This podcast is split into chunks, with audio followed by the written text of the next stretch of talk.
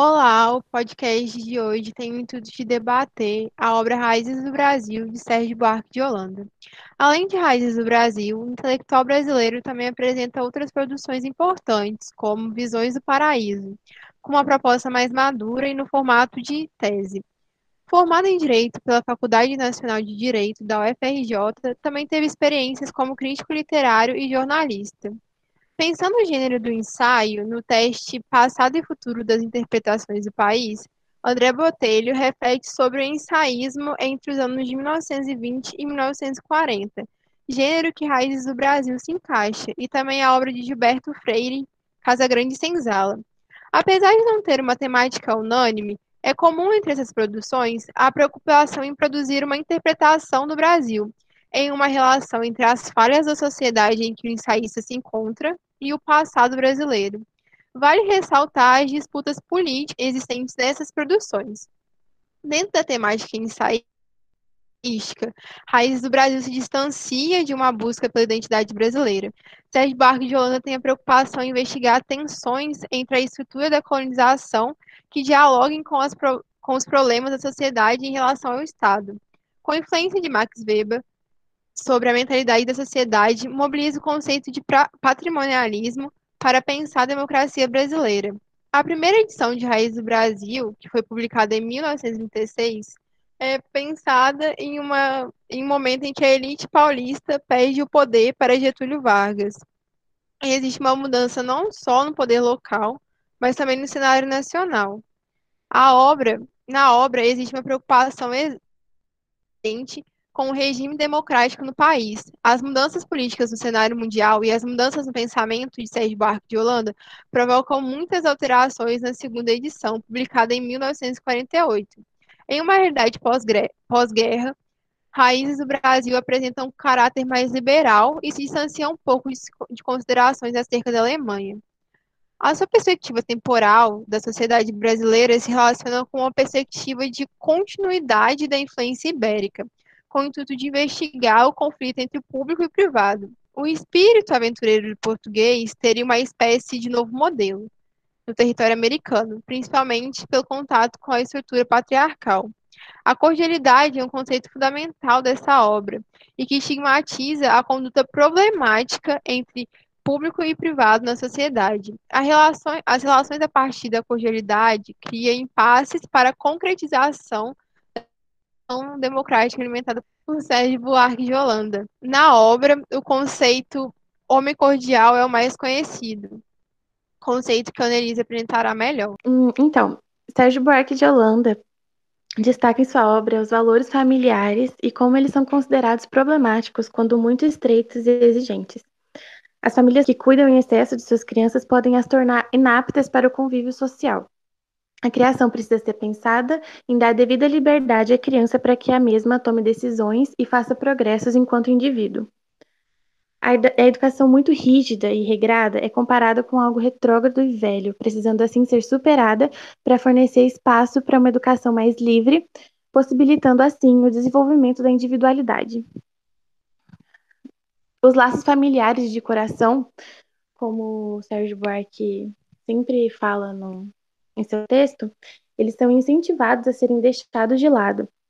Afinal, as decisões e atitudes de um indivíduo precisam ser imparciais, sem interferências de vontades e valores da própria família. É, basicamente, o que ele fala sobre a família é quase como condenável e aversivo, como se você não pudesse, como se o indivíduo não pudesse trazer nada do berço para o convívio social que todos esses valores da família e tudo mais fossem algo quase repugnante. Porém, é impossível não absorver crenças e valores dos pais. Por mais livre que seja a criação, nenhum convívio é imparcial. E o convívio em uma, com uma sociedade rural e patriarcal forneceu uma geração de homens que transbordam de emoções, segundo Sérgio Buarque de Holanda. Porém, é, esses homens que transbordam de emoções precisam ter uma atitude polida frente à sociedade. E o que seria essa atitude polida? Uma atitude polida seria a manifestação do homem cordial. Quase uma fórmula pronta, que todos os homens deveriam seguir à risca. Uma, uma maneira de se proteger e impedirem que a sociedade notasse os valores e as emoções que os mesmos possuíam.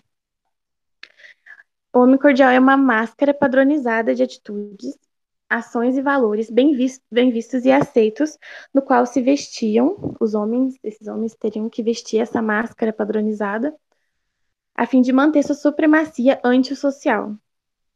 Não tinha necessidade nenhuma de ser legítimo, ou seja, as, é, o homem que vestiria essa máscara do homem cordial, ele não precisava acreditar naqueles valores, naquelas atitudes exigidas.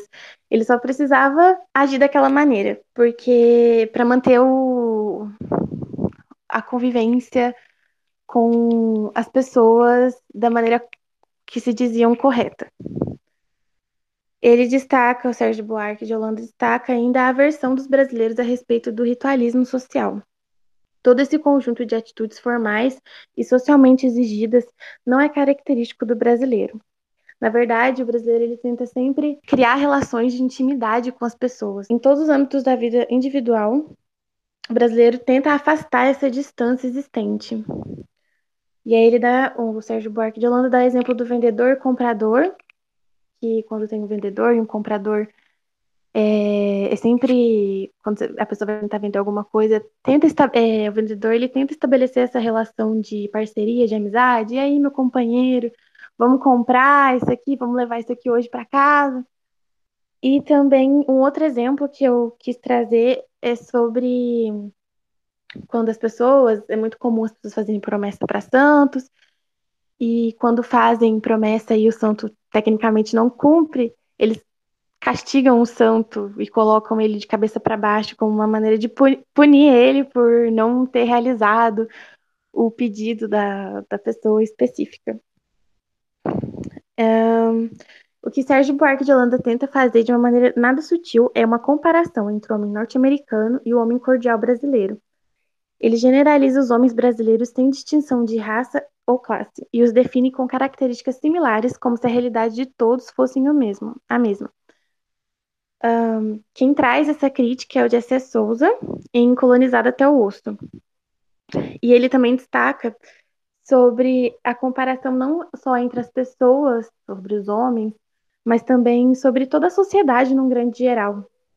Que não só unicamente o Sérgio Buarque de Holanda faz, porém outros escritores também fazem essa comparação com entre o Brasil e os Estados Unidos mesmo, eh, com relação às pessoas, com relação à política, com relação a toda a estrutura social uh, os escritores brasileiros sempre se comparam muito e colocam o Brasil muito como inferior e que precisa seguir os passos dos Estados Unidos, porque os Estados Unidos é sempre engrandecendo, trazendo essa imagem de, de, uma, de um país muito evoluído, muito para frente, sabe?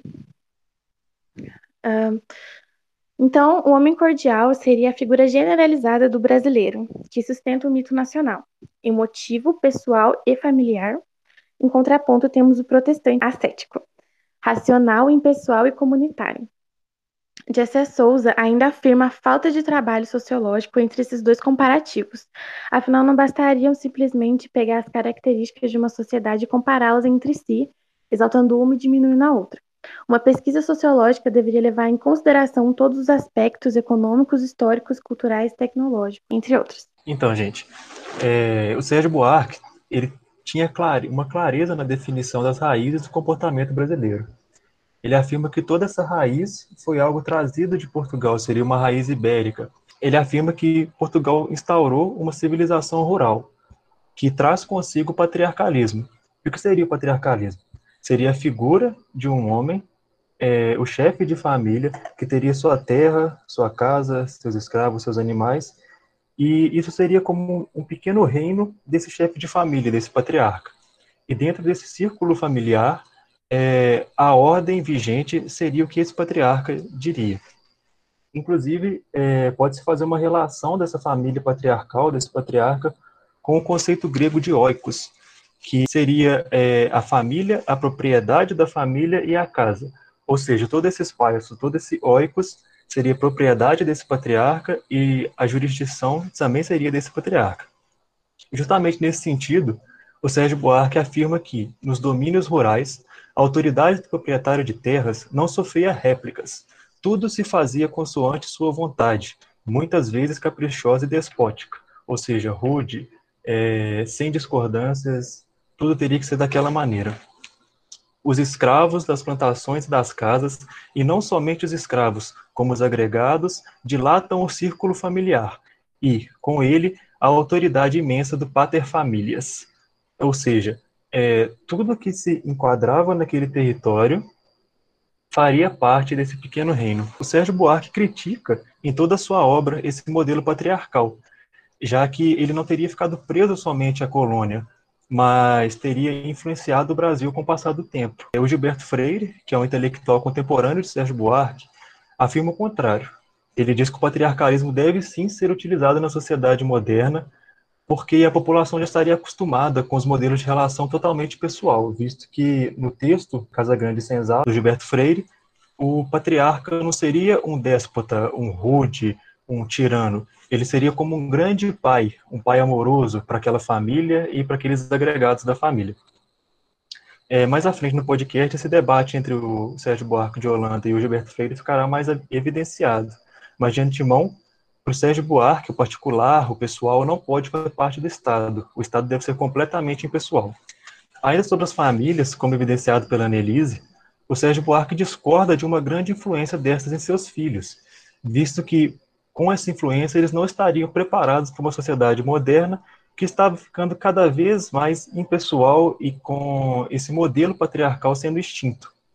O autor, inclusive, afirma a importância da educação nessa dissociação dos jovens em relação aos valores familiares. Isso porque, como se sabe, os estudantes, principalmente das faculdades, teriam que sair de casa logo cedo e, com isso, teriam contato com outras realidades e desenvolveriam um pensamento próprio, o que jamais aconteceria em casa. Para ficar claro o que Sérgio Buarque queria dizer com a dissociação desses valores familiares, ele cita Joaquim Nabuco, um intelectual que foi um dos formadores da Academia Brasileira de Letras. Esse diz que os órfãos, ou seja, as pessoas que não sofreram influência do círculo familiar por obrigatoriedade, por não terem uma família, seriam aqueles que venceriam a luta e governariam, seriam homens e pessoais que governariam da forma correta, segundo Sérgio Buarque. Sendo assim, fica claro que Sérgio Buarque vê na sociedade uma profunda influência das raízes coloniais brasileiras. Justamente por essa influência, quando foi constituído o Estado brasileiro, os homens e posições políticas não saberiam separar o público do privado. Ou seja, as influências pessoais, familiares tão criticadas pelo autor seriam carregadas para o ambiente burocrático político. Esse conjunto de influências e não separações seria, como descreve Marx Weber, citado pela Ossiniani, o patrimonialismo. Esse patrimonialismo se relaciona diretamente com o patriarcalismo citado anteriormente, visto que, por exemplo, as pessoas escolheriam um representante político pelo prestígio social, não pelos dotes como homem público. A professora Luzia Erma, cientista política brasileira, ao analisar a obra de Sérgio Buarque de Holanda e a relação do poder patrimonialista, afirma que, desconfiada, a massa espreita, descrê dos partidos e dos políticos em geral, Anseia pelo líder, pelo salvador, pelo condutor de ilusões. Aqui e ali desponta alguém capaz de manter acesa essa esperança, ainda que as desilusões se sucedam. Ou seja, o brasileiro, desde seu princípio, busca por uma figura, um, um santo, um mito, para governar, porque essa seria uma figura, é, um herói nacional. Isso não apenas como representante político, mas o povo anseia por um herói, assim como foi com Tiradentes, por exemplo, na Inconfidência Mineira. E quando esse líder finalmente chega ao poder, seria comum que cargos fossem oferecidos a familiares e amigos para manutenção desse prestígio que ele tinha ao assumir esse cargo. Então, mais uma vez, esses homens públicos, políticos, estariam fazendo do Estado algo como uma grande casa, o seu próprio oikos, o seu próprio reino. A professora Luzia Erma ainda afirma que, pelo Brasil ser profundamente marcado pelo sentimentalismo do homem cordial, como disse a Annelise, seria difícil para que essa estrutura patrimonialista pudesse ser quebrada, e com isso que a política se tornasse aquilo que Sérgio Buarque afirma ser ideal, um, um espaço impessoal, onde os sentimentos não fossem aflorados, mas sim a racionalidade.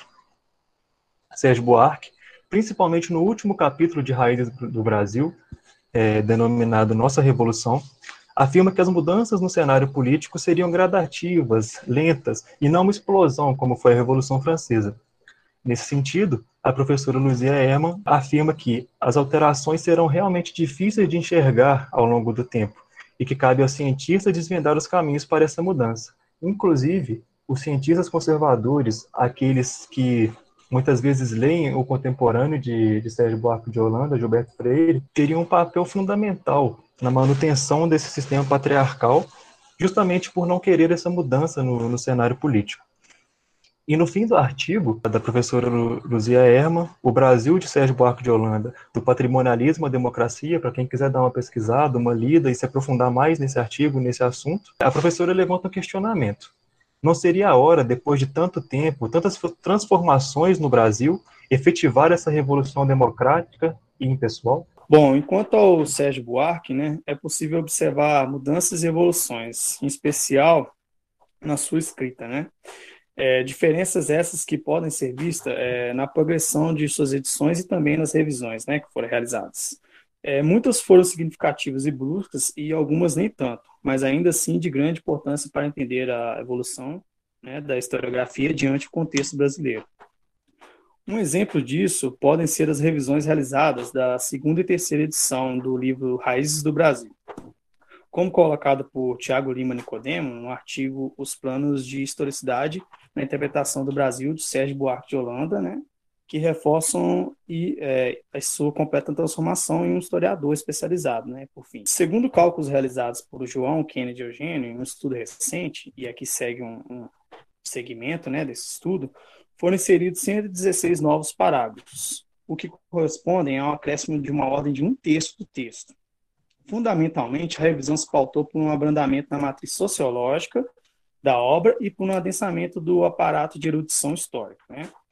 O Tiago Nicodemo aponta também o distanciamento de Sérgio Buarque de Holanda com Gilberto Freire, além de outras alterações ao longo das edições. Bom, a revisão da segunda edição, como radical extensa, está pautada nas questões sociológicas e de erudição histórica. Podemos notar a exclusão de trechos influenciados por Freire e de textos que remetiam aspectos positivos no processo da colonização. Né? Então, ele vai tomando um tom diferente quanto ao processo da colonização. Com isso, Sérgio Buarque de Holanda assume um papel mais progressista e democrático do que anteriormente. Ou seja, não só se nota uma diferença em sua escrita, mas também nos seus pensamentos, né, das suas ideologias políticas e uma maior preocupação com o engajamento político em geral. Com a exclusão de ideias freudianas, entre aspas, né, e um novo ponto de vista, em especial dos efeitos da progressão do sistema de colonização, é notado uma diferença de modo que, enquanto antes tínhamos uma visão bipartidária, ou seja, positiva e negativa, né, um, um plano inter, é, interpretativo contraditório, ou a metodologia do, dos, contra, dos contrários, como coloca o Nicodemo, vai por terra, né, dando assim lugar a uma visão singular dos fatos. Assim, ele apresenta algumas significativas mudanças, segundo o João César de Rocha. E, mais uma vez, um segmento né, que eu retirei dele, que diz da seguinte forma: é, se na primeira edição éramos é, paradoxalmente, ao mesmo tempo, bem-sucedidos e desterrados, seremos com essa mudança governados apenas pela última metáfora, a do des desterro, né? É aquela questão toda do, do, do, da positividade e negatividade do processo de colonização. Agora a gente só vai ter mais a parte negativa, não teremos mais reforço de, de, é, de questões positivas nesse sentido. A crítica de Freire não acaba por aí. Segundo Nicodemo, para Sérgio Buarque de Holanda, Freire discursa de uma forma muito passional, é refém de uma confusão na ordem metodológica entre forma e conteúdo. Seguindo os pensamentos do sociólogo alemão George Simmel, a qual Sérgio Buarque de Holanda tem uma grande admiração pelo trabalho, né?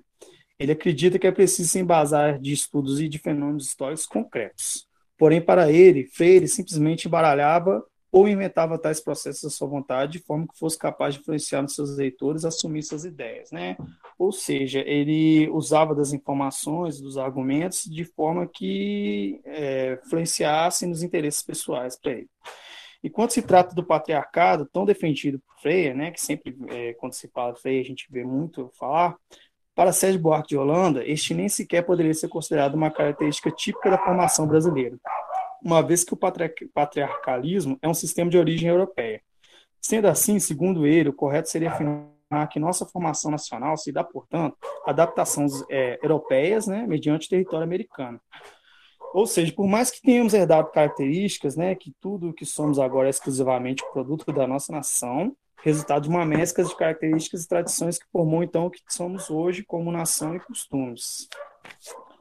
É, para Sérgio Buarque, né, a nossa formação nacional é, como dito anteriormente, um resultado da mescla de costumes europeus, europeus ao território americano, inclusive a cordialidade, né, que tanto citada aí pelo Sérgio Buarque. É, é um advindo desse cruzamento, né, e ele sugere que esse comportamento tão característico do brasileiro, na verdade, se tem uma origem europeia, advindo dos antepassados portugueses, né? Eles trouxeram para a gente aqui, a gente herdou dos portugueses essa informalidade, essa necessidade de ter relações pessoais, as atuações e escolhas decididas em torno desse meio social, né? Como foi citado, inclusive, pelos nossos colegas anteriormente. É, porém, não como um todo, né? Provavelmente esses comportamentos sofreram algumas mutações por parte do nosso território. Não seria correto afirmar total semelhança a uma realidade dada de outra região, completamente distante e distinta da nossa realidade em si. O que temos hoje, na verdade, se trata de um resultado das mesclas de todo esse, todo esse produto. É, por quê? Não tem como a gente comparar um processo de uma região completamente diferente, de, de um povo completamente diferente com o nosso, né? Nossa realidade é, é bem distinta. Mas sim, a gente tem uma influência desse processo. Ao contrário da linha de raciocínio de Freire, não é correto afirmar que o patriarcado português seja exatamente o mesmo daqui. São regiões distintas e cada um com suas particularidades, como coloca o Sérgio Buarque de Holanda, né? Como eu já afirmei. Bom, e aqui eu tenho um trecho aqui. É, a formação nacional se dá, portanto, no descompasso produzido pela adaptação de formas europeias no território americano. Dito isso, pode-se compreender melhor a crítica de Freire, pois o patriarcalismo não deveria ser encarado como característica típica da formação brasileira.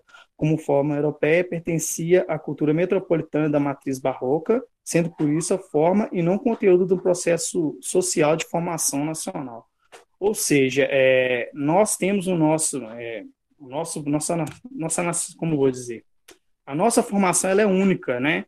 Ela pode ter influências, mas ela não pode ser ser completamente comparada de forma idêntica a qualquer outro processo de qualquer outra região. Então, a partir dessas discussões sobre o livro mais conhecido de Sérgio Buarque de Holanda, O Raízes do Brasil, podemos pensar se há permanências dessas características em nossa sociedade, se ainda vemos no Brasil exemplos de cordialidade ou se até mesmo alcançamos a revolução democrática que esperava o autor. Percebe-se na atualidade que as relações de política e família ainda são bastante próximas. Muitos estão envolvidos com seus candidatos em relações quase sentimentais, como muito notado nos períodos de eleições das pequenas cidades, onde as pessoas colocam seus candidatos como santos ou até partes da família. Mas este homem cordial de Sérgio Buarque de Holanda surgiu nas fazendas, em meio à necessidade de preservação e conquista de interesses pessoais. Para o autor, as relações domésticas e muito próximas da vida pública faziam com que a divisão entre estes, o público e o privado, fosse quase imperceptível, e a criação dos filhos em estreitos vínculos familiares os tornavam homens sem condições de lidar com a individualidade e o meio social, sem deixarem-se influenciar por laços afetivos. Estes homens passaram das grandes fazendas para a república. Isso refletiu claramente nos modos de governar e nas distribuições de cargos, ligados a um funcionalismo patrimonial e distantes da impessoalidade de um Estado burocrático, como foi mostrado pelo autor, e também ao longo desse podcast. O homem cordial poderia estar associado a algumas virtudes, como a bondade, educação, polidez, hospitalidade e generosidade mas estas eram praticadas por motivações pessoais, baseadas em interesses e emoções individuais. Para Sérgio Buarque de Holanda, um dos grandes problemas da nação era a falta de representatividade do povo brasileiro nos lugares de poder. Isso, para ele, se dava decorrente de três principais fatores. Um pré-capitalismo que seguiu forte no Brasil devido à concentração de terras nos engenhos latifúndios, a escravidão e as relações familiares cordiais, Estes três fatores estavam juntos e entrelaçados, e para o autor atrasavam o desenvolvimento do Brasil, pois o poder e o capital estavam concentrados nas mãos de poucos, e o povo brasileiro era todo subordinado a essas elites familiares donas do poder. Então, Sérgio Buarque de Holanda acreditava que essa representatividade que o povo brasileiro precisava seria alcançada a partir, de, a partir do voto, de uma vitória da democracia sobre esses poderes oligárquicos. Na primeira edição do livro, muitos compreenderam a cordialidade como um elogio ou até mesmo uma virtude em si.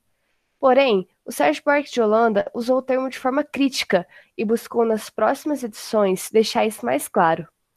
Então, ao longo das revisões, juntamente com as mudanças que aconteciam no Brasil e até mesmo no mundo, ele realizou diversas alterações, rebatendo as suas próprias teorias e as adaptando conforme o entendimento e a recepção dos leitores também.